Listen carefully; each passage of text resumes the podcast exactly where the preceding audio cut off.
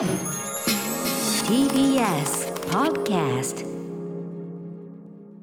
さあここからアトロックフューチャーパストです。この1週間でお送りしてきた情報や聞きどころをまとめて紹介して過去の放送を聞き返せるラジコのタイムフリー機能やポッドキャストラジオクラウドなど各配信プラットフォームと組み合わせて新しいラジオの楽しみ方を提唱しています。また番組の公式サイトでは過去そして未来のスケジュールを Google カレンダーに載せてお知らせをしています。聞き返す場合など参考にしてみてください。さらに Spotify では番組のアーカイブだけではなくオンエアした曲のリンクやここでしか聞けないオリジナルコンテンツアトロック放課後ポッドキャストを配信中。この後9時から配信します。すべてがまとまったプレイリストが便利でおすすめです。では早速参ります。ここだけ聞けば1週間がわかるアトロックフューチャーパストパスト編。9月7日月曜日から本日金曜日の8時までこの番組のパストすなわち過去を振り返っていきます。本日も各曜日のアナウンサーが振り返りを行っています。まずは7日月曜日。月曜パートナーの熊崎和人です。9月7日月曜日振り返りましょう。6時半からのカルチャートークは DVD やブルーレイに詳しい映画ライターの飯塚克美さんにおすすめの映画ソフト6本紹介していただきました。1917命をかけた伝令。ジョン・ウィック・パラベラメジョン・ウィリアム。ズ・ライブ・イン・ウィーンマニトー空山レウ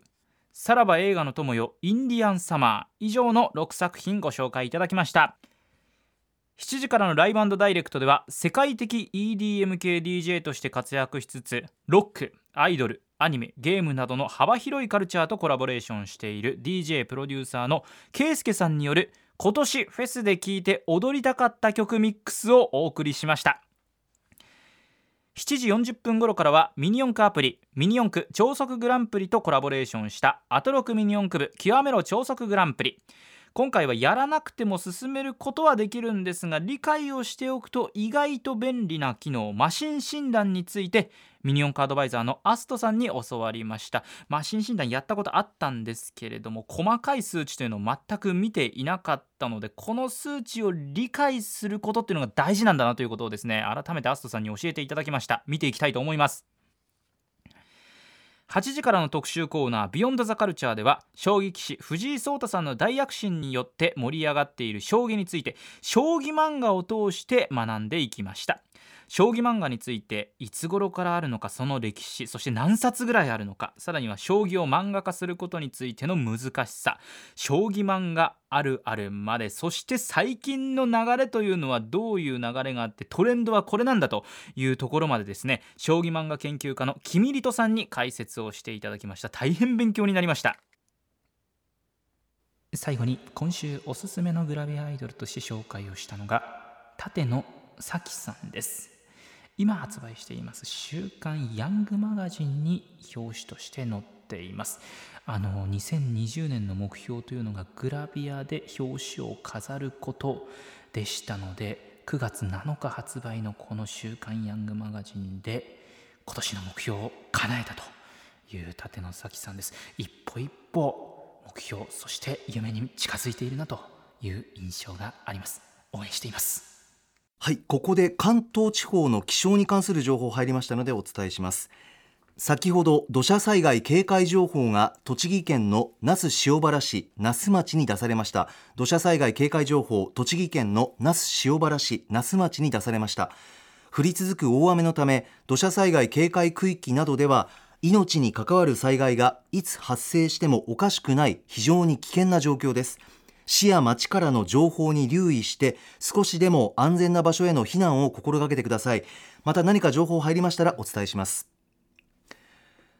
さあということで月曜日振り返っていきます。最後は、はい、毎週クマスがおすすめのグラビア 振り返ってますけれども、はい、ちなみに小室さんこのグラビア表いかがですか？いや、あの、とりあえず、まずは、あの、このタイミングでですね、ええ、まあ、パソコンとかスマホが使えるんだったら、まずは検索して見てみるっていうのはやっています。ああ、もうそれ、クマス喜びます。ありがとうございます。はい、まあ、ね、なかなかそこから何か次に一歩っていうのもなかなか難しいんですけども、でも、まずはね、せっかくお勧めしてくださってるんだから、え、見ようといつも心がけております。すぐ見られる時代ですからね。はい、ありがとうございます。そうなんです、そうなんです。それがいいですよね。さて、月曜日ですが、まず何から振り返っていきますか？はい、まあ、月曜もね、本当に毎回ですけども、情報量が多くて、はい。あのまずちょっとね、オープニングにあの触れさせていただきたいんですけども、はい。まあ、それこそですね、まあ、えー熊崎さん、熊須がですね、韓国映画の仕事がえー今度あるよとかですね、はい。あるいは安西はじめさんのね、展覧会があるよとか、ちなみにこの安西はじめさんの展覧会やってるところがですね、私の実家の近くなんですよ、めちゃくちゃ。あらなので偶然なんです。めちゃくちゃびっくりしたなんてこともあったんですけども、まあ、何より話題にしたいのはですね、はい。玉結びの竹ガムのコーナーで、カンニングの竹山さんがですね、実はライムスターファンだというところから始まって、そこから、まあ、まさにあちらの番組で話題になってたことですけども、歌詞を聴いてるのか、音楽を聴いてるのかっていうね、話題があって、これなかなか白熱して結構聞き応えありましたよね。ね興味深い山本さんいかがですか？いかがですか？山本さんは。えー私は音楽ですね。曲の方ですね。はいはい曲にはい。まずこう引っ張られるかどうか自分がこうおってなるかどうかですよね、うん。そこにアンテナが伸びていますね、はい、で私も完全に一緒なタイプですよ。あ一緒ですか。で曲から入って、あの愛せると歌詞を聴き始めるというかうん。探り出すようなタイプです、はいなるほど、はい。私もね、あのそれこそあのあれ竹山さんなんかがまさにそういうふうにおっしゃってましたけども、全然歌詞が聞けないタイプの人間で、実は。ええ そうですか。もう本当に全然こう、あそういうこと歌ってたんだっけって、まさに本当に同じようなことを思ってて、歌詞を聞こうと思うと、やっぱりうん。まず歌詞カード見てっていうタイプなので、ええええ。すごく気持ち分かれて、しかもそれでね、皆さんこう意見が分かれるところで面白いんですけども、うんなんかね、あの、私この話を聞いて思い出したのが、それこそ、えーまあ、これはどちらかというと作り手の方ですけども、言葉を重視するのか、音楽を重視するのかって、実は音楽の歴史振り返ると、もうね、何百年とかの歴史でずっと言われてる問題なんです、実は。あそうですか例えば有名なところで言うと、えーキリスト教の中でも、まあ、ルターがね、こう、宗教改革してってやった時は、うん聞き取れる、分かりやすい、誰でも歌いやすい歌詞みたいなのになって、逆に、えーその後の方のですね、えーカトリックの方もそういった方に合わせたりとか、結構ね、どの時代もこう、揺り動かしがあるんですよ。へえそれこそ、オペラの作品の中にもですね、あの、言葉か、オペ、あの、音楽かっていうのだけを題材にした作品なんかもあったりとか、まあ本当にこれね、もうヨーロッパからずっと何百年とね、ずっと続いてきてる問題なので、まあ答えはないんでしょうけども、でもこの話題って結構面白くて、しかもこの後の他のね、曜日の振り返りでも繋がるとこあるなと思ったので、ちょっと最初に振りとしてですね、触れときたいなと思いました。あの玉結びのお昼のはい。本当に平和で優しいあのコーナーってグローバルな話なんですねね、あの、リスナー投稿コーナーですから、本当にそれによって全然違う方向を振り切りますもんね、あのコーナー。いや興味深いですね。ありがとうございます。はい。はい、あと私がね、あの触れときたいのはやっぱりカルチャートークのところで、ええ。まあそれこそね、さっきも挙げてくださった通り、飯塚さんはいつも本当にあのね、面白い、あの結構メジャーどころも挙げてくださるんですけども、でもこの DVD、ブルーレイを買うと特典映像でこんなことついてるよとか、うん。4K だとこんなにね、あの新たな発見があるよってことも教えてくださって、い、つもそれも面白いんですけども、ええ。まあでもね、私はやっぱりね、ジョン・ウィリアムスのライブ・イン・ウィーンを取り上げてくださったことをねほう、大感謝としたわけにはいかないわけですよ。ええええで、実際にこの放送、実はライブで私も聞いてた時にですね、ええツイッターも同時に見てたんですね。はい。そしたら、例えばね、ジョン・ビックとかマニトゥとか結構皆さんこう書き込みあったんですけど、うん。意外とこのね、ジョン・ウィリアムスのライブ・イン・ウィーンに対してね、ツイッター上でも反応が薄かったんですよ。ああそうですかはい。で、これね、クラシック音楽協会的にはめっちゃくちゃ話題で、もう、なんなら今年一番の話題版ぐらいな感じなんですけども、なかなかやっぱり映画業界とか他他のとこだと話題にならないのかなと思ったので、飯塚さんがこんなとこまでちゃんとチェックして見てくださってるのかっていうのが、まあめちゃくちゃ感動した。幅の広さがすごいとはい。で、しかも何がこの、えっ、と、ブルーレイというかものがすごいかっていうと、うんうんそもそもですね、ウィーンフィルってもうね、もう100、200年とか歴史があるわけなんですけど、実は映画音楽演奏するようになったのって、この10年ちょっとぐらいの話なんですよ。それまで映画音楽とか全く演奏しない超保守中の保守のオーケストラだったのに、それがやっと実現して、しかも、ジョン・ウィリアムスに関しては、今年ね、1月にそのやったもののライブ録音だったんですけども、それまで2回指揮者として呼ぼうとしてうまくいかなかったんですよ、いろんな都合で。なので、オーケストラメンバーにとっても、もう本当に待望の公演で、普通なんとなくクラシックのオーケストラってスカメっ面して演奏してるイメージあるじゃないですか。ありますあります。でもね、すっごいニコニコでやってるんで、だからこそブルーレイで見てほしいんですよ。ああそうなんですね。うんイメージ変わりそうなんか。なので、これはぜひ、あの、騙されたと思ってですね、買っていただきたいなとああ思います。興味深い。ありがとうございます。はい。あと一言だけライブダイレクトをはい。各曜日ずつ触れていきたいんですけど、お願いします。ケイスケさんも素晴らしかったです。あの、やっぱりね、このクラブミュージックというか、うんこういったものに興味があっても、なかなか現場行けないじゃないですか、正直。だからそういった身からすると、こうやってラジオでですね、最先端のあの音楽聴けるっていうのは本当にありがたいなって、いつもこういう、えー DJ の人のね、まあうんもちろんネタ系のものもありますけど、本当にいつもありがたく思います。はい、そして最後、ビヨンド・ザ・カルチャー。あの、リスナーさんからメール来てるんですよね。はい、ありがとうございます。えーはいラジオネーム南向きの鳩さんから。月曜日の将棋漫画特集の台本が面白かったです。歌丸さんを追い込み、過剰なほど将棋の言葉を差し込んでいく。暴れん坊な台本が大好きです。ノリノリな気分で台本を書いていたと思うと羨ましいです。八番ダイバーをなんとなく読んでいたくらいで、将棋漫画の知らない歴史を聞けて勉強にもなりました。新人の漫画家が書くということや定期的に出版社から企画が出てくるということに驚きました相手の心理を読むなどデジタルゲームにないものがあるから埋もれないのでしょうねというメールをいただきました。はい、あの本当にこの特集も面白くてですね、あのそれこそ、あのこれ多分つもう一回聞き直しとか、今から初めて聞く方はですね、えあの瞬間週刊文春の方にですね、ええ。えっと、キミリュさんが書かれた記事があるんですよ、漫画、将棋漫画についての。それを見ると、実はその漫画の年表がついあのこの画像であるので、それ見ながら聞いていただくと、よりきっとこの特集分かりやすくなると思います。そうなんです。ね、うんで、私がね、一番ね、うん。面白いと思ったのは、将棋漫画、将棋漫画としての強度って話ですよね。ええええこの強度っていう観点を見ることによって、うんなんか単なるこうね、将棋漫画と思ってたのが、あ、こんなにこうグラデーションあるんだっていうのがすごく、それだけで、その観点があるだけで見やすくなりますし、例えばそれって、まあもちろん私のところで言えば、えークラシック音楽を題材にした漫画とか、あるいはスポーツを題材にした漫画でも、もちろん強度っていう視点を入れることによって、ええ。結構いろんな漫画とかを読み解くきっかけになるなと思ったので、うん。将棋漫画にとどまらないこう見方をあの教えてくれる特集で、本当に素晴らしいなと思いました。ああ新しい目線の発見がありましたね、うん。うん。あと、個人的にはですね、偶然なんですけど、3週間前ぐらいに、加藤一二三さんのロングインタビューしたんですよ、私。あえ？そうなんで小室さんが？そうなんです、そうなんです。まあ、あの、そう、あの、加藤さんはですね、あの、ええ。加藤先生はもう、クラシック音楽大好きですから、そういう感じのインタビューで、ええ90分ぐらい、わーっとですね、ええ。お話しくださって、その時に、あの、藤井聡太さんのね、お話とかもいろいろ聞かせていただいて、はい、まさにこう、将棋、ね、もっと知りたいと思ってたタイミングなので、そういう意味でも絶妙でしたし、なので早速ですね、あの、おすすめくださった漫画の中で、私はこのリボーンの記事っていうのは、あの、Kindle とかがあるので、はい。大体こう、1話ぐらい試し読みできるんですよね。ええ。他のものも Kindle で出れば。なので、とりあえず一通り読んでみて、はいリボーンの記事が面白そうと思って買いました。まだ読めてないんですけども。あそうですかちらちらとこう見たところ、はい面白そうだなといううんへえ、うんそうなんです、そうなんです。だからこそね、皆さんね、とりあえずなんか、こういうふうに、まあ特に、まあ、すでにやられてる方もいらっしゃると思いますけど、はい。漫画とか本とかで、Kindle で出てるものは試し読みできるんで、うん。ちょっと気になったら、まずはそこからっていうのがいいんじゃないでしょうか。個人的にはやっぱりこう、あの情報番組とかでとにかくあの藤井君が何食べたとかっていうことを伝え続けているので もうはい。10年以上あの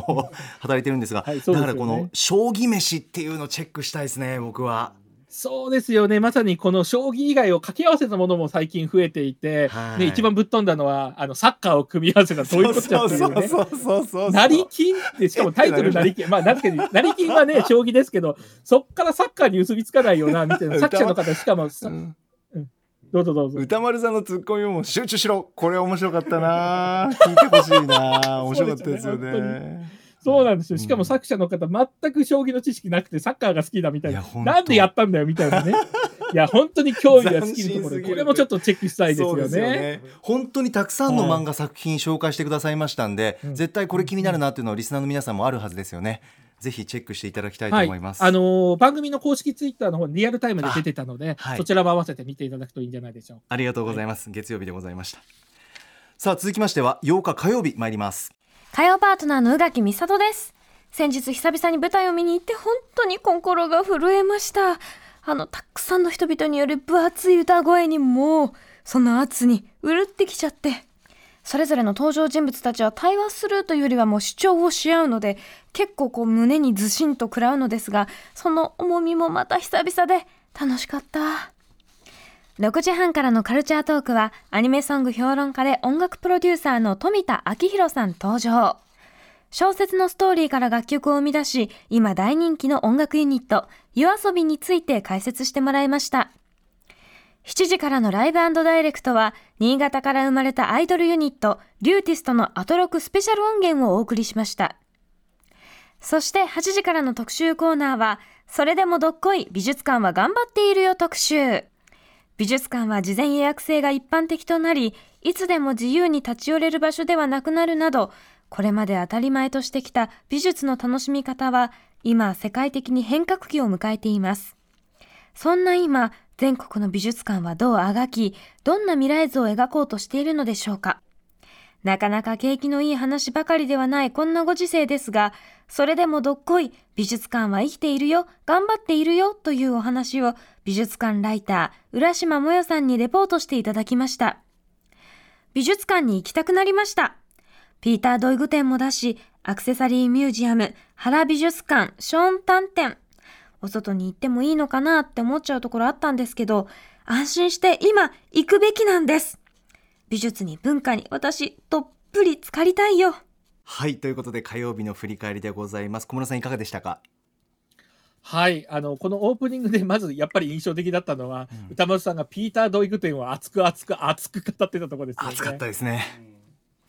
ね、あの時間見たら11分ぐらい熱く語っててね。そんなにでしたか。ちょっとこれは行かざるを得ないかなという感じにやっぱりなりましたよ、ね。伝わってきた。はいはい。まあ、宇垣さんのね、ミュージカルの方なんか気になったんですけど。そして、あとここのね、18時台はカルチャートーク面白かったですね、山面本さん。白かったですねもううん夜遊びもずっと好きで聞いてましたんで、あ、そうなんですね。はい。興味深かったんですけどまず小室さんいかがでした？カルチャートークはい。私はもう完全今回初めてで、うんまあね、富田さんについては前回の VTuber 特集の放送は聞いてたんですけども、まあ、あの、本当にですね、この、そもそも、えーこの夜遊びというのがコンポーザーの綾瀬さんとイボーカルのいくらさんからなる小説を音楽にするユニットなんだっていう基本的な情報からまず私はゼロベースで行ったんですけどもあそうですか、ええそこにね、歌丸さんがそそっと、なんかね、そういう物語の世界がここまた広がる感じが、ヒプノシスマイクとの共通性があるよね、なんて言ってくれると、まあ以前もね、特集何回かやられたりしてるので、あ、なるほど、そういったところとも確かに近しいよねと、やっぱね、こういう補助線の引き方がうまいのがこの番組いつも本当にありがたいなと思います。ありがとうございます、はい。あと私がね、非常に面白かったのが、うん。まあ私がこう、比較的やっぱり音楽の書き物をする人間なのでってこともあるんですけども、あの、このね、夜遊びが今のブレイクに行くまでの過程をですね、ええ。丁寧に追ってくれたのがすごい良かったなと思ったんですよね。ああなるほど。で、これまさに、こう、普通だったら、例えば TikTok で話題になってそれが人気なんですみたいに、なんか一つのきっかけみたいに集約しちゃうのって語り方楽なんですけども、うんうんうん。でもそれって今リアルタイムだからこそ、そういった一点とかではなくて、細かくここがあって、これがあって、みたいな感じで語ってくださったので、本当に今リアルタイムに観察してて、そういったものをちゃんとこういうふうに誰かがですね、声にしてテキストにして残してくれてるって、とてもね、後々のことを音楽を語る人の立場からすると大事だと思うんですよ。あうんで、実際ね、この中で最終的に子が軍となってシーンを作る。で、しかもコロナ禍の影響もあるんじゃないかって話でですね。そうすると本当に今、なんでこれが流行るのかっていうのがですね、はい単に音楽が好きか嫌いかじゃないところでうんうんうん興味を持てるので、本当にあの素晴らしい内容だったなと思いました。そうですね今ヒットしてるシーンのこうなんて言うんだろうな仕組みっていうか俯瞰したちょっと見方っていうのがこう伝わってくるようなブロックでしたよね。なんか、山本さんかなりこの特集響いたって話をちらっとスタッフから聞いたんですけど。ああもう夜遊びの音楽が好きであと、うんうんあの歌い方に関してちょっとこうボーカロイド的な要素もあったり。するよねって話があったんですけど。あれはですね、あのコンポーザーの綾瀬さんとか、まあ、スタッフ側がですね、あえてこういくらさんに自分のこう癖をななくすような歌い方を求めたんですって。うんうんでいくらさん大変苦労されてもうずっと何時間も何時間もあのあえてああいう歌い方自分のいい癖をあえてそぎ落とすような歌い方をしたそうですよ。うん、なるほど、なるほど。うん。まあ、それこそ人間味なくすっていうとね、もっと前で言うと、うんパフュームとかもあるわけですけども、まあ、それともまた違くて、やっぱり、ボカロっていう、一応本来は人間を目指して、すごく人間に近いものとしようとしたんだけども、うんうんまあ、当時は技術的にそこまでいかなかったってものが、またそれが独自の魅力になってたわけじゃないですか。そね。れを今度はまた人間が真似るっていうのは、んこれね、本当に楽器の世界とか、その機材の世界ではもう永遠にこれも繰り返されてきたことなので、そうですね。それのある意味最新形がこのね、夜遊びなんだなって思うと、めちゃくちゃ面白かったですね。興味深いのはコンポーザーの、はいすみません。綾瀬さんなんですけどずっとボーカロイドの曲を作ってらっしゃったのもあ,、うんあるのかやっぱりいくらさんのあの曲っていうか歌を聴いた時にあこの人に頼みたいって思ったそうですよ。やっぱり声質とかやっぱり、あこれはちょっとこうボーカロイド寄りに歌ってもらったらすごくいいものできるんだろうなってピンときたんだろうなって思うんですようんうんね。綾瀬さんのそのうんうんなんていうんですかねこう嗅覚というかそういうのもあるんだな背景にと思いました夜遊び。いや面白かったです、はい非常に。はい、あと、ライブダイレクト一言だけ、リューチスト、これも素晴らしかったですけど、はいやっぱりねねえこちらはもう、蓮沼修太さんのね、うんえー作詞、作編曲、そして演奏の蓮沼修太フィルが素晴らしくて、何が素晴らしいって、このリューティストの歌のこのちょっと緩い感じに演奏の方も合わせてあるんですよね。はいちょっと拍手もピチッと合わせるんじゃなくてとか、うんうんうんあの、クラッピングの音とか、うん本当にそれがですね、いやー、蓮沼修太恐るべしだと、本当に思わされました。なるほど。はい。はい。そそれして時間がないんですかね、もうね、そろそろね。あ大丈夫 時間だはから次、ビヨンド・ザ・カルチャーの方に。は。はいい、大丈夫でございます、えーメールいただいておりますラジオネーム仮暮らしのナオトッティさん火曜日はビヨンドザカルチャーそれでもどっこい美術館は頑張ってるよ特集が面白かったですアトロクで美術館に関する特集を定期的に聞くので今住んでいる富山県に引っ越してきてからおよそ半年の間に4つの美術館に足を運びました今まで僕は企画展目当てでしか美術館に行くことはなかったのですがアトロクがきっかけとなって常設展にも興味が出てきてミュージアムショップ巡りと合わせて常設展を見ることも楽しんでいます。椅子の展示がすごいと歌丸さんが言及していた富山県美術館も先日行ってきました。2017年に新規オープンした非常に綺麗な美術館で屋上には子供が楽しめる遊具もあって最高ですよ。目の前に世界一美しいスターバックスもあるので高木さんもぜひということです。ありがとうございます。小村さんいかがでしたか？はい、えーこの特集はね、まあ、浦島さん、毎回非常に面白いですけども、ざっくり分けると、まあ、最初にちょっと導入があった後に、まあ、その1、第1部、県立美術館はどっこい変わらず頑張っているよ。そして2部、開業ラッシュの2020年、ニューオープンの美術館はどうなった？そして最後の第3部が、これからの美術館はどうなっていくのというですね、まあ、本当にトピック分けて分かりやすくですね、しかも非常に魅力が伝わるように、しかも本当に、まあ、もちろんコロナ禍ってどうしても、まあ、本当にどの分野でもですね、えーこう、なんでしょうね、ネガティブなものとして語られがちだし、実際そうなんですけども、でも、今しかできないことを皆さん、こう、ちゃんとやってるんだっていうのが本当に伝わるものでですね、非常に聞き応えがありました。で、あの、非常に、あの、その中でも特に印象に残ったのがですね、ええ。まあ、この3部の中で、えーこの美術館展の企画っていうのは大体4、5年前から立てられているので、影響の大きさっていうのは逆に数年後に出るんじゃないかって話なんですよね。はい。はい。だからなんとなくコロナ禍が落ち着いたらあとは戻れるだろうと、なんとなく我々は思っちゃってるわけですけども、あ、そういうこととも言えないんだってところでですね、まあ、ちょっとやっぱり考えさせさせられますし、引き続き浦島さんにはこちら出ていただいてですね、そういった情報をどんどんお伝えしていただきたいなと思いました。そうですねありがとうございますさあ続きましては9日水曜日参ります山本アナウンサー、あ、先輩の山本アナウンサー、小室さん、リスナーの皆さん、こんばんは。水曜パートナー、日比真央子です。先週は山本先輩、ピンチヒッターありがとうございました。9月9日帰ってきた水曜日、振り返ります。6時台のカルチャートークでは、ゲームジャーナリストのジニさんが登場。エピックゲームスとアップルのコンテンツ産業を揺るがすような対立についてがっつりご紹介いただきました。ま対立というかもうそれ以上新たなコンテンツ産業での概念そして新たな存在の仕方までジニさんに語っていただきました。そして7時からのライブダイレクトは声優でアーティストの早見沙織さんが登場。艶のある歌声と重厚感のあるピアノのコンビネーション、なんとも贅沢でした。今月2日にリリースとなった5周年記念ミニアルバムガーデンの楽曲など圧巻のパフォーマンス披露していただきましたよ。そして8時からの特集コーナービヨンドザカルチャーは新時代の家飲みを一緒に楽しもう特集 with パリッコさん鈴木奈さん。終わりの見えないこのコロナ禍において新たな時代の家飲みマナーを探るべく酒場ライターのパリッコさんとライターの鈴木奈さんと一緒に公開飲み会もとい緊急会議開催いたしました。お酒はカルチャーです。聞いていただいた皆さん、楽しんでいただきましたか？皆さんもしっかり飲んでいただきましたか？正直、振り返ることはありません。飲酒の未来は明るい。さあ、大事なことなので、もう一度言いましょう。お酒はカルチャーです。以上、水曜日でした。もう何と言ってもこれから振り返りますけど特集は日々やっぱり お酒入るといい感じのエンジンでしたよね。もうそれが楽しみいでや、もう最高ですよね。最高ですよね。ねでははい。水曜日まず何からいきましょうか小室さんはい、えっ、と、オープニングもね、いろいろとありましたし、あと、ええ。ほら、あの、山本さんの代役についても触れてたじゃないですか。あそうですね。この辺、山本さん聞いてどうだったんですか？いやどうだったというか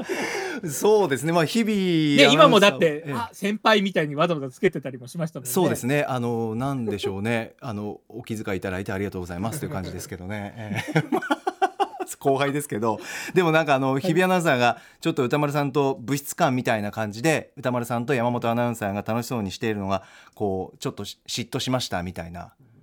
男子二人って表現してましたもんね。そうですね、えー、なんかそこは聞いていて北総 M というかそんな感じでしたけどね 個人的には。はい、あとね、あんまり詳しくは触れませんけど、ええこのオープニングとか、この,、あの放送回はですね、はい日比さんがいつの間にかコーブラ会にはまっていたというのがまた面白かったですね。来ましたね。そこもパッと分けまはい、したよね。私ね、まだ見れてないんですよ。だから、あそうですかこれ見なきゃと思ってですね。はい、ぜひぜひ。はい。これね、もう KW さんがどういうふうに呼ばれるのかも含めて、うんちょっと特集今後どうなるのか楽しみにしております。はい。そして、えーカルチャートークですよね。ジニーさん、毎回分かりやすい話で本当に面白いんですけども、まあ、こちら逆に言うとですね、誤解ないように私がこうまとめるってよりかは、実際にこれやっぱり振り返りで聞いていただきたいなと思うんですけども、まあ、この中で特に、えー印象に残ったのが、まあ、歌丸さんのこうリアクションっていう感じだったんですかね。あの、この、やっぱりアップル側のこのアプリの審査っていうのが、実は基準が明確じゃないんだってはい。いう話は結構衝撃的で、まあ、しかもってことは、まあ、いろんなやり取りを見る限り、ルールを内面化してくださいねという、まあ、本当にディストピア映画みたいな感じにもですね、結構笑えない感じで見えてくるところもあるので、単なる、このですね、なんでしょうね、こう、企業同士の対立ではないっていう、もう次元ではないんだっていう話があるので、なんとなくゲームに、ね、別にフォートナイトやんないしって人からすると聞き流してたかもしれないですけども、なんか今後のね、社会を考える上とかでもこういったものは聞いとく方がいいなと、すごく思わせられました。あそれからいかがでしょうか？ライブの方は。はい。あの、私ね、個人的には今年、あの、まあでも、今日のね、あの、今日のも良かったので、ちょっとナンバーワン迷うんですけども、少なくとも木曜にか、あの木曜までに関しては私、個人的な好みですよ。ええ。早見沙織さんがもう本当に素晴らしかったです最高でした。素。敵でしたね。はい。やっぱりね、もちろん早見さんう自身も素晴らしいんですけども、うん。やっぱり富田さん、富田ラボさんのですね、アレンジの曲のガーデンですか、もう本当に素晴らしくて、まあ、ね、放送中はその、まあ、電子ピアノの伴奏でしたけども、もう即ですね、ダウンロードして原曲聴いて、うわーっと思って、テンション上がりましたし、うんそれを聞いてもう一回、あのね、あの、こちらのライブのピアノバージョン聞いたんですあいいけども、ですね。まあ、欲を言えばですね、あの、今度はその生ピアノの伴奏で、あれ聞いてみたいなーってすごく思ったりもしましたあね。ーいいですね。ごくそれはそれでまた合いそうで。絶対良さそう。うん。うんいやでも本当に富田丸さんは素晴らしくてですねいろんな要素混じってるんで全然違うコンテクストからいろんな音楽要素を持ってきてるのに、ええ。それを一つの音楽として自然にね聴かせてうんまあ本当に天才中の天才ですよね。すごい。あーぜひ皆さんラジコのタイムフリーで聞いてみてください、えーそれからメールいただいております。特集に関して、えーラジオネームオムライス食べ太郎さん。水曜日新しい時代の家飲み特集面白かったですパリッコさん鈴木奈緒さんの新刊の話題もそこそこに瓶ビール酔い音選手権から始まりおちまみ、えーお湯かけベビースターで歌丸さんがじゃがアリゴを食べた際の手のひらの返しを、えーした時の話で盛り上がったりと、えー隣の席が盛り上がっているのに聞き耳を立てているような楽しい特集でした。この日のハイライトは日比さんのバキ酔いです。ラストオーダーでお酒を2杯頼んでしまいバキバキに酔っ払うこととのことですがほろ酔いはお酒と戯れているだけお酒と向き合っていない酔いとは認めないと半馬裕次郎も角也というストイックさが面白かったです、はい、小室さんいかがでしたか？はい、あのそもそもね、なんでバキ酔いが話題になったかっていうと、はい。パリッコさんがあの6月にゲストに出てた時に、えーこの言葉を使ってて、それをミアンさんが持ち起こししてて、それをすあの、ね、鈴木さんの方が読んだんですかねっていう感じで、あのバキ酔いってみたいな感じでですね、後から話題になるという、まあこれをね、展開もめちゃくちゃ面白かったですし、ほろ酔いのね、関する名言もですね、まあ本当に面白かったんですけども、まあ、そもそもですね、私、この放送、あのこの特集聞いて思ったのは、高木さんのね、山本さんの接待企画の特集は、日比さんの接待企画かよってことですよね。そうですね。ね。ちょっと、えーあの先週のまあ。水曜日は私が、えっと、好きなあの映画の中の食事シーン特集ってことでやってもらいまして そうですね。今回は酒ですもんね。日比アナウンサー、うん。はい。ね、だから結果的に放送最後エンディングではですね、毎週やろうって言って終わりましたからね。いやいや、これは特別な接待だからと思いながらね、聞いてましたけど。心の声ですよね完全にね。はい、もういや、もう酔ってるとね、最高ですね。あとですね、この特集内、ゲストの方の発言とか、いろんなお話が面白かったのが、ええ。まずですね、鈴木奈緒さんが、はい。もう割と冒頭の方ですよ。ええ。えっ、と、もともとね、これが飲みタイム1杯目、家飲みを楽しむ100のアイデアって本から始まっていくのに、そうです。なのに鈴木さんがうん。100個もアイデアなかったとかですね、言ってた言ってた。そんなぶっちゃけます？素直なのかお酒のあれなのかまだお酒そんな、だって入る前ですよ。あの段階では入ってないですもんねそうです。だって乾杯ね、このそうだ開けず選手権やってないですもん。いや、衝もう本撃当に笑いましたし、はい。あとパリッコさんがね、あの、またこれも出されてる天国酒場っていう、あの、日常の隣にある非日常空間でですね、はい。まあ、その例として、様川の掘ったて小屋にあった、あの、たぬき屋っていうところをね、あの、こう例に出したらですね、はい。え、日比さんが、まさかの。あれってこういうの？あの焼きそばとかってみたいなですね。なんと未成年自体の日比さんがそこに行ってたとかですね。そうですよね結構奇跡にみたいなこう展開がいろいろあって、あのつなまあがりすごかったですよね本当に笑いましたね。まあそういったですね、まあ奇跡的な展開とかいろんなことがですね、本当にいっぱいありますので、はい。まあこれはあの実際聞いてほしいですし、特にですね、結構ね、BGM のチョイスで笑えるってことも多いので、うんうんこれね、時間間に合う方はタイムフリーで聞いていただきたいなと思います。あーありがとうございます。いろんなおつまみも出てくるんで楽しかったですよね。すぐ真似できるようなもので作れそうなものがたくさんあったんで、そちらも参考にしていただきたいなというふうに思いますさあここで次の素材に行く前にですね関東地方の気象に関する情報をお伝えします。先ほど土砂災害警戒情報が新たに栃木県の日光市今市日光市藤原に出されました。土砂災害警戒情報栃木県日光市今市日光市藤原に出されました。那須塩原市と那須町にも土砂災害警戒情報が出されています。また先ほど8時20分に記録的短時間大雨が日光市今市付近と那須塩原市付近でおよそ100ミリ観測しました。今日夜遅くまで土砂災害や低い土地の浸水河川の増水に警戒をしてください。また情報入り次第お伝えします。では続きまして木曜日参ります。はい木曜パートナーのうないりさです。10日木曜日振り返ってまいります。まず6時30分からのカルチャートークにはみんな大好き俳優歌手の森崎ウィンさんが初登場でした。スタジオにしかもねお越しいただいたということなんですけれども8月19日に発売したファーストソロ EP パレードについてのお話を伺いました。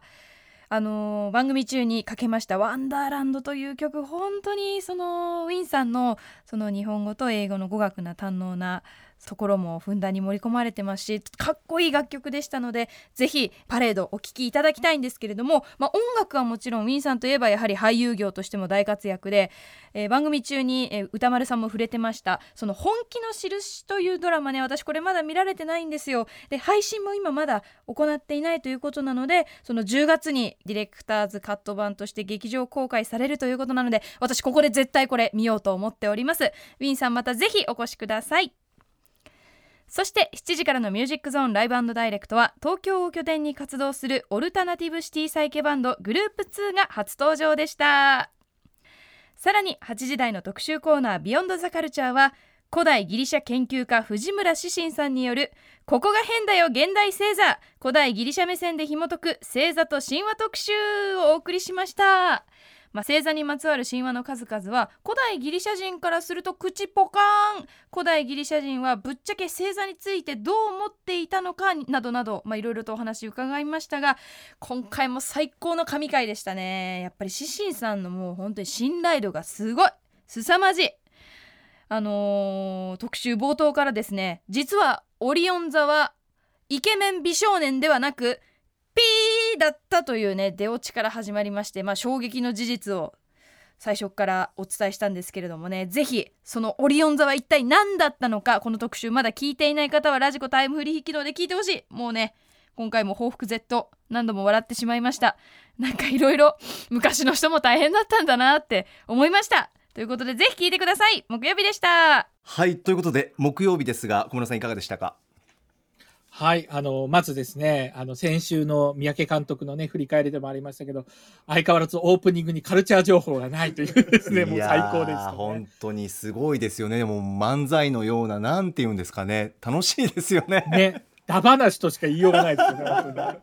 そもそも先週からのつなぎ、うん。続きでですね、はい。チキンバーガーの話から始まると思ったわけですよ。はい。そしたら、蓋を開けてみたら、コンタクトとメガネの話で、はい。その後夢の話に行って、はい行きまというしたね感じでもうよくわかんないんですけど、とりあえず面白いというですね。まあ最終的にね、チキンバーガーの話もちらっと出ましたけど、はい。まあ本当に面白くてですね、うん。私個人的には、こう、アトロクでですね、島尾さんが出演ない週についてはですね、はい。もう、あの、うないさんがですね、三代目島尾真帆だと思って聞いてますよ。あら。わかります、もう、ボンクラ成分振りまいてて、もうね、そのまま突っ走ってって思いながらいつも聞いてます、えー愛されボンクラ感といいますか。はい、はい、最高でございました。そしてカルチャートーク、森崎ウィンさんね、はい。あの、本当に何でしょう、話す情報とかっていうことの前にですね、もういちいちなんかリアクションとか声とかがですね、もう惚れちゃうって感じですようんうんわね。かります。平気。うん。はい。で、今ね、振り返りの中でも、うないさん触れてましたけども、このワンダーランドっていう曲が、まあ、歌も曲も最高で、まあ、歌の方はね、歌丸さんが、えーあの放送の中でマイケル・ジャクソンの影響なんて話もありましたけども、まあ、こちら曲とか、この作られてるのが宮野源人さんって、まあ、有名な非常に方なんですけども、やっぱりね、それも踏まえて聞くと、私は音楽バックの方は、どちらかというと、スティーリー・ダンの現代版というか、ええ。スティーリー・ダンの流れを組むものだなって感じに私はすごく聞いたりしたんですね。だから本当にこういった形で宮野さんと組んだですね、森崎さんの歌もっと聞きたいなっていうのが、まあ、まずな、あの、第一の感想ですね。あぜひ皆さんラジコのタイムフリーで音楽流れますので聞いてみてくださいはい。そしてライブダイレクトね、このグループ2は、まず音楽の前に、ボーカルのね、山口さんの喋りと音楽のギャップがすげえ魅力的でですね、ありままあ笑いましたよね。はいそう、ああ、こういう関係性なんだろうな、みたいな、その一瞬からね、マイク奪われた瞬間からよくわかるみたいな。そうですねでもこういう人が歌詞書いて歌ってんだ、うんうんうんうんあ、これは信じていいな、みたいな感じにななるほどりましたよね。うんで、音楽としてはですね、やっぱりこれはオルタナティブシティサイケバンドって、まあ要素がいっぱいあってよく分かりづらいと思うんですけど、結構ね、ええポイントになるのはサイケだと思うんですよ。オルタナティブで、そのシティポップみたいなね、要素っていうのはまだわかるんですけど、うん。そこにねうん、こう、感想になると再起要素が入ってくるっていうのが結構異様で、そこがね、めちゃくちゃ面白いんですよ。はあ。だからこちら聞いていただきたいですし、YouTube にね、調べたらトレーラー映像があるので、それ見ていただくと、ちょっとね、ビジュアル的にもいいと思うので、ぜひそちらもセットで見ていただきたいなと思います。あありがとうございます、はい。さあそれから特集はメールいただいております、えーラジオネームやぼてんな連中さん藤村志信さんのここが変だよ現代の星座特集面白かったです。オリオンはおしっこ垂れ像など 数々の面白い話が聞けて最高でした。そしてカニ問題面白かったです。なんで重要ポジションにカニが入ってんだよと言われたりみんな尻込みする中ヘラクレスに立ち向かうも秒殺されたり天に昇ってもロバに踏まれたりとかわいそうなカニ座。僕もカニ座なので少し悲しくなりましたが最悪ロバ座を名乗ってもいいそうなので少し救われました 笑い。2021年の古代オリンピックの成功も心から祈っております。もう最高の特集でしたね。もうシシンさん最高情報もたくさん、えー、小室さんいかがででしたか？今のメールだけ聞くと、うん。などういうことって思うんですけど、ね。何も間違ってないですね。ギュッと詰まってます。この通りなんですよ。そうそうこの通り。おっしゃる通りね、あとはうないさんがまささに振り返りで言ってましたけど、うんうんうん。オリオン座の意味、まあ、この意味を確かめるだけっていうか、本来もともと何なのかっていう話を知るためだけにも聞いてくださいっていうのがまいやず一つ目本当に人に話したくなるような知識満載でした。楽しい特集。そう、でもん話す場所選びますよ、これ。確かに。おっしゃる通りこれアナウンス部で言っちゃダメですよ、いや僕山本さん。TPO ですよね。気をつけます本当に。本当に。はいで、そもそもですね、ええ。この、えー藤村志信さんがですね、まあ、星座の話をするってわけですからええ、もともとね、志信先生はそのセイント星入りで古代ギリシャに入っていったっていう話は前からおっしゃってるので、ええ。あ、いよいよ本丸に入るんだなと思ってたら、なんとですね、実は古代ギリシャの中で星座はかなり新しいもの扱いだったりとかですね、えー古代ギリシャの前のメソポタミア文明とか他のものの発祥であったりとか、うんうん。まあ、完全に古代ギリシャにそこから入っていったのに、むしろ先生自身が実は、こう、研究に入った瞬間、はしごをはさ、は、はさ、あの、外されていたというですね、ええ衝撃的な事実から始まるという。確かに、うんまあ本当面白かったですね。でもやっぱりなんで星座イコールギリシャ神話っていうイメージが強いのかっていうと、まあ多分やっぱり我々現代を生きる日本人からすると、それ以外にこう最初にこう星座にとかあのギリシャ神話に触れるきっかけっていうのがないからだと思うんですよね、きっとね。うん、そこがまずほら、プラネタリウムだとか何か子供向けの読み物とかで入るきっかけがあるので、まあどうしてもそうなっちゃうんだと思うんですけども、まあそれをこうですね、まあ現代を生きる古代ギリシャ人こと藤村先生がですね、まあ本当に、あの、歌丸さんとうないさんとの、こう、価値観のギャップみたいなものがバチバチにぶつかってて、それによって、ああ、なるほどなと、いろんなことが分かってくるという。なので、これもね、情報じゃなくて、やっぱり、本当にこう、こういう放送だからこそ、やっと分かるというかですね、感覚が伝わってくるってものなので、まあ、ぜひ本当にこれはですね、まあ、タイムフリーじゃなくて、もちろん、あの、Spotify とかそういったものでも結構ですので、聞いていただきたいと思います。そして結論がですね、とにもかくにも整合性ってなるってところもめちゃくちゃ笑いましたよね。最高でしたよね。それで歌丸さんそれを受けて、結局、えー歌丸さんはミルクボーイの漫才みたいって締めたっていうね。そうそうそうもう歌丸さん最高のツッコミだったな。シーシンさん爆笑してたな。ぜひ聞笑いながらい。てほしい、うん、はい、笑いながらもですね小学館から発売される藤村先生が監修した子供向けの本、私早速予約しちゃいましたよ。あこれは買うしかさないと。すがでらっしゃいます。はい。そうですよね。読みたいですよね。楽しみにしております。合わせてチェックしてみてください、はい。えーそして今週の Spotify 限定コンテンツアトロク放課後ポッドキャストはこの日の放送終了後に収録したアトロクスタッフのカルチャー雑談となっております。この後夜9時から配信します。では最後本日11日金曜日。6時半からの週刊映画辞表ムービーウォッチメン今夜歌丸さんが評論したのはディズニーピクサー最新作2分の1の魔法でした。続いてはこちら。7時からのライブダイレクトシンガーの西エリカさんのリモートスタジオライブをお届けしました。そして現在今週の振り返り企画をお届け中です。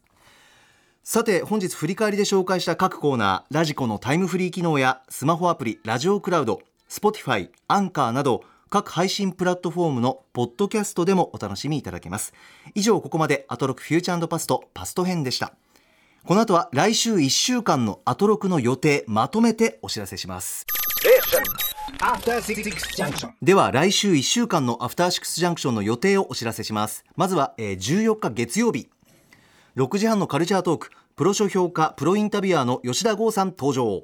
7時のライブコーナーは歌手の森口博子さん。8時のビヨンドザカルチャータレントの関根勤さん。映画評論家の江戸木純さんに主に80年代 B 級ホラー映画でカルト的な人気を博したアメリカの映画制作会社トロマエンターテインメントについて語っていただきます、えー続いて15日火曜日。6時は声優でエッセイストの池澤春菜さん登場。おすすめの小説ご紹介いただきます。7時は新潟のアイドルグループねぎっこから楓さんのソロライブ。8時は医療と漫画をつなぐグラフィックメディスンとは一体何なのか。漫画の新しい可能性を学んでいきます。続いて16日水曜日。6時はバスケットボールライターの大西レオさん登場。7時は R&B シンガーの新山田さんのライブ。8時はプロデューサーギタリストの長谷川洋平さんに韓国レアグルーブについて解説していただきます。続いて17日木曜日。6時はドキュメンタリー専門の配信サービスアジアンドキュメンタリーズの代表坂野悟さんにおすすめのドキュメンタリー作品紹介してもらいます。7時は月 1DJ 豆腐ビーツさん登場。8時からはプロゲーミングチームデトネイターストリーストリーマー部門所属の釈迦さんに配信ストリーミングのことについていろいろと聞いていきます。18日金曜日6時半からは最新映画を評論する週刊映画辞表ムービーウォッチメン。次回はミッドウェイを評論します。7時はシンガーの脇田もなりさん登場。8時からは1週間の番組を振り返るアトロクフューチャーアンドパスト。映像コレクターでビデオ考古学者のコンバット RECさんエッセイストで漫画家の島尾真帆さん来てくださいます。小室さんお待たせいたしました。来週気になるものありますか、はい、えー個人的にはですね、まあ、えー TBS ラジオリスナーとしては月曜日にまたラビーがやってくるっていうのもちょっと嬉しいですね。関根勤さん。ラビー。あそして、は